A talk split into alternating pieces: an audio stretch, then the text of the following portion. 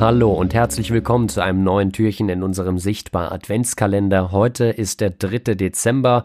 Es ist Internationaler Tag der Menschen mit Behinderung und deswegen geht es in unserem Thema auch um etwas, das eigentlich sehr, sehr viele Menschen betrifft. Es geht um das Thema Internet und es geht um das Thema Zugang im Netz. Unsere Frage ist, was zeichnet eine barrierefreie Website aus? Ist eine sehr umfangreiche Frage, deswegen ist es eine etwas längere Folge und ich spreche heute mit Johannes Fischer von der Überwachungsstelle für Barrierefreiheit von Informationstechnik im Land Sachsen. Johannes Fischer hält auch viele Vorträge zu dem Thema und hat sich für unseren Sichtbar Adventskalender freundlicherweise dazu bereit erklärt, uns mal einen kleinen Einblick zu geben in die Sachen, die er an einer Website durchgeht und anschaut, wenn er sie auf Barrierefreiheit prüft. Ich freue mich sehr, dass er unser Ansprechpartner ist und vielleicht nähern wir uns einfach mal so, dass wir erstmal kurz darüber sprechen, was Barrierefreiheit bei Websites eigentlich bedeutet.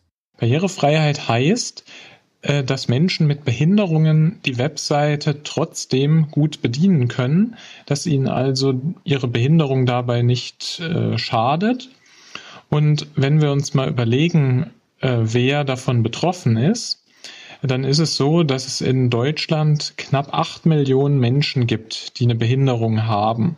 Das sind also fast zehn Prozent der Bevölkerung. Und das sind noch nicht alle. Dazu kommen dann ja noch ältere Menschen, äh, Menschen, die vorübergehend eingeschränkt sind, also vielleicht sich den Arm gebrochen haben. Und da kann man dann schnell darauf kommen, dass vielleicht bis zu 30 Prozent der Bevölkerung irgendwie davon betroffen sind, denen es sehr viel nützt, wenn eine Webseite barrierefrei ist. Leider ist das bisher nur selten richtig der Fall. Die eine Seite ist etwas schlechter, die andere etwas besser, aber bei den meisten Seiten muss wirklich noch was getan werden an der Barrierefreiheit. Was sind denn jetzt klassische Beispiele zum Thema Barrierefreiheit für jemanden, der zum Beispiel selbst eine Website betreibt und das überprüfen möchte? Oder jemand, der oder die sich auf anderen Websites das mal anschauen und nachvollziehen möchte? Stellen wir uns mal nur vor, wir haben uns den Arm gebrochen oder wir haben einen zittrigen Arm und können einfach die Maus nicht bedienen. Genauso kann das einen blinden Menschen betreffen die Maus ist ein Eingabegerät, äh, überhaupt ein Gerät, was man jeden Tag häufig benutzt, wenn man am Rechner sitzt. Diese Menschen haben das aber nicht zur Verfügung und müssen dafür auf die Tastatur ausweichen. Das bedeutet, man äh, nutzt in der Regel die Tabulator-Taste, also eine Taste, die man vielleicht davon kennt, äh, dass man Formularfelder bedient und schnell von einem Feld zum anderen springen möchte. Diese Tabulator-Taste, links neben dem Q auf der Tastatur befindet sich die. Die äh, muss man dann nutzen können. Äh, und dann muss alles, was sonst auf die Maus reagiert, also Eingabefelder, Links, Buttons, äh, das muss dann auch erreichbar, bedienbar sein mit dieser Tabulator-Taste. Und das können Sie einfach ausprobieren. Klicken Sie einfach mal in die Adresszeile Ihres Browsers und nutzen Sie dann nur die Tabulator-Taste und sehen Sie, ob Sie dann wirklich zu allen äh, Bereichen der Seite kommen, wo Sie sonst mit der Maus hinklicken würden. Dabei werden Sie auch merken vielleicht, äh, dass Sie gar nicht immer unbedingt sehen, wo Sie auf der Seite sind. Äh, das ist nämlich eine weitere Barriere.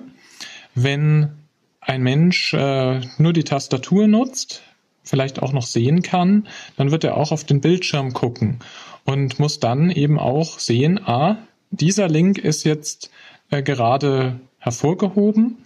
Äh, dann, wenn ich jetzt hier die Eingabetaste drücke, dann würde ich auf eine andere Seite gelangen. Ähm, wenn ich eine Maus bediene, dann ist das häufig so, dass der Link hervorgehoben wird, wenn ich über diesen Link drüber fahre. Aber mit der Tabulator-Taste, da muss eben auch äh, der Webseitenentwickler dran denken, dass er das auch sicherstellt. Wenn wir gerade so beim Sehen sind, dann ist vielleicht auch ein weiteres interessantes Kriterium äh, der Kontrast. Das ist relevant natürlich für die Leute, die fast gar nichts sehen können. Vielleicht auch für Menschen, die ja eine äh, Rot-Grün-Schwäche haben, äh, also bestimmte Farben nicht voneinander unterscheiden können. Und gerade da ist es wichtig, dass die Texte die grafischen Symbole, die Eingabefelder, dass die alle einen guten Kontrast haben von ihrer eigenen Farbe zum Hintergrund. Da kann es natürlich mal sein, äh, dass jetzt ein Unternehmen äh, eine Einrichtung ein bestimmtes Corporate Design hat. Das heißt, äh, festgelegte Farben, die überall auf dem Webauftritt verwendet werden und die dann genau dafür stehen. Also zum Beispiel die Deutsche Bahn hat oft immer dieses Rot und Weiß äh, als äh, typische Farben, als Corporate Design. Und wenn jetzt solche Farben keinen guten Kontrast haben, dann wäre es noch möglich, dass man auch eine zweite Ansicht mit den gleichen Inhalten schafft, die dann äh, von den Farben her besser gestaltet ist. Aber empfehlenswert ist es, äh, das gleich in der Standardansicht gut zu machen, damit eben alle Menschen die gleiche Ansicht äh, nutzen können und man nicht äh, irgendwo anders hingeschickt wird. Ja, vielleicht äh, haben Sie auch schon mal äh, auf einer Webseite gesehen, dass die Links unterstrichen sind. Ähm, vor allem, wenn Sie in einem Textabsatz äh, einen Link haben, den Sie anklicken können äh, und der ist nicht unterstrichen, dann müssen Sie vielleicht auch bei ungünstigen Lichtverhältnissen selber überlegen, ist das denn jetzt eigentlich ein Link? Und genauso geht es dann auch Menschen, die eine schlechte Farbwahrnehmung haben, also die auch an sich nicht so gut sehen können die äh, sehen dann überhaupt nicht, dass das ein Link ist, wenn der nicht unterstrichen ist. Die denken, das ist ja einfach nur genauso Text wie auch die Worte drumherum.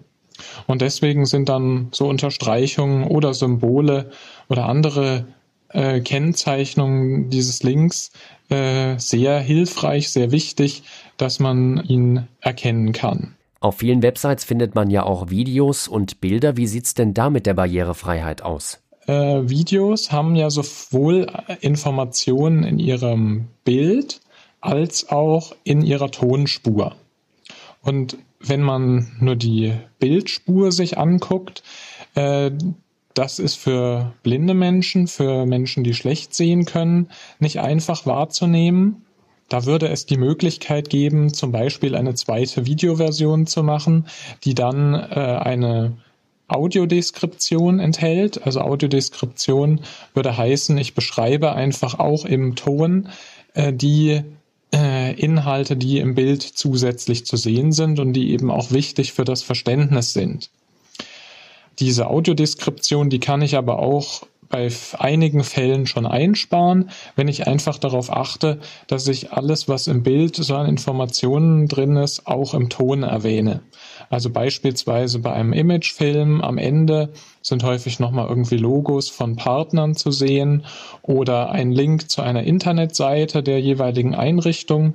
Wenn das auch äh, in der Tonspur vorkommt, dann äh, ist an der Stelle da zum Beispiel keine Audiodeskription nötig wenn wir die Tonspur uns vom Video angucken, die ist dann für Menschen, die schlecht hören können, nicht zugänglich.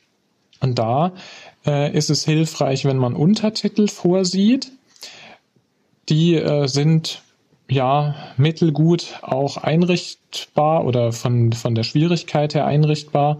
Also man kann bei bestimmten Videoportalen direkt Untertitel automatisch generieren lassen die sind meistens noch nicht perfekt. Da stimmt äh, der Satzbau entweder nicht oder Worte sind nicht korrekt erkannt worden. Die müsste man dann noch korrigieren. Und dann ist dieses Video für alle Menschen gut zugänglich. Übrigens auch für Menschen, die vielleicht schlechte Deutschkenntnisse haben. Wenn das Video auf Deutsch ist, dann können die zusätzlich die Untertitel lesen und verstehen dann besser auch, was gesprochen wird. Wie sieht das bei Bildern aus? Blinde Menschen können die natürlich nicht sehen, aber sie haben ein Vorleseprogramm bei sich installiert und wenn der Webseitenbetreiber jetzt einen Alternativtext dort hinterlegt, dann wissen die Menschen auch, die Nutzenden auch, was ist denn auf dem Bild zu sehen. Diese Alternativtexte, die kann auch jeder, der in einem sozialen Netzwerk aktiv ist und da ein Foto, ein Bild postet, auch hinterlegen, sind manchmal ein bisschen in den Optionen versteckt, aber das ist sowohl bei Facebook, Twitter, Instagram und so weiter ist das möglich. Das ist ja so ein bisschen auch die Antwort auf die Frage, ob zum Beispiel Menschen mit Sehbehinderung Instagram und Facebook, wo es ja viel um Fotos geht, auch gut nutzen können. Ähm, Im Grunde muss man dann immer einen Alternativtext einschreiben. Also alle sind dazu aufgerufen, das einfach zu tun. Alternativtext, eine kleine Bildbeschreibung von dem, was zu sehen ist, sodass diese Information dann zur Barrierefreiheit dient und abgerufen werden kann. Wir haben jetzt gesprochen über Menschen mit Sehbehinderung, über Gehörlose und über motorische Einschränkungen. Wie sieht's denn bei Menschen mit geistigen Einschränkungen in Bezug auf barrierefreie Websites aus? Ähm, da ist es so, zum Beispiel, dass äh, einfach eine Vielfalt von äh, Medien hilfreich ist. Also wenn ich nicht nur Textform zu einem Inhalt anbiete, sondern auch Bilder, Videos, Tabellen, ähm, einfach den Inhalt in mehreren Formen aufbereite, sodass man das wiederholen kann und einfach in verschiedenen Formen äh, gut wahrnehmen kann. Eine Sache, die aber auch besonders äh, für geistige Einschränkungen wichtig ist, es gibt manchmal auf Webseiten oder eigentlich häufiger gibt es äh, automatische Bewegungen oder Animationen. Äh, beispielsweise auf einer Startseite von einem Auftritt äh, fliegen Bilder alle fünf Sekunden ein und aus. Äh, ein sogenanntes Karussell kann man dazu auch sagen. Äh, oder Nachrichtenmeldungen können genauso ein- oder ausfliegen. Äh, wenn das automatisch passiert und nicht der Nutzer das gestartet hat, dann kann das äh, geistig eingeschränkte Menschen äh, auch verwirren. Es kann sie ablenken und in der Konzentration beeinträchtigen. Deswegen entweder gar keine solche Animationen vorsehen oder durch den Nutzer starten lassen. Wenn sie aber automatisch ist, dann muss sie gestoppt werden können vom den Nutzenden. Und ja, das sind so ein paar Kriterien. Es gibt noch viele mehr.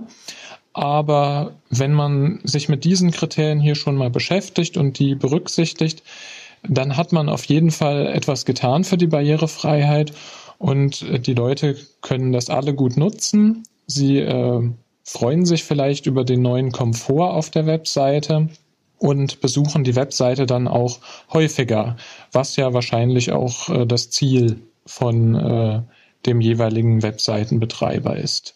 Ganz viele hochinteressante Informationen. Vielen Dank an Johannes Fischer von der Überwachungsstelle für Barrierefreiheit von Informationstechnik im Land Sachsen. Er war heute in unserem Sichtbar Adventskalender der Ansprechpartner für die Frage, was macht eine barrierefreie Website aus? Und morgen haben wir natürlich wieder eine neue Frage. Hört gerne wieder rein. Ich wünsche euch noch einen schönen Tag.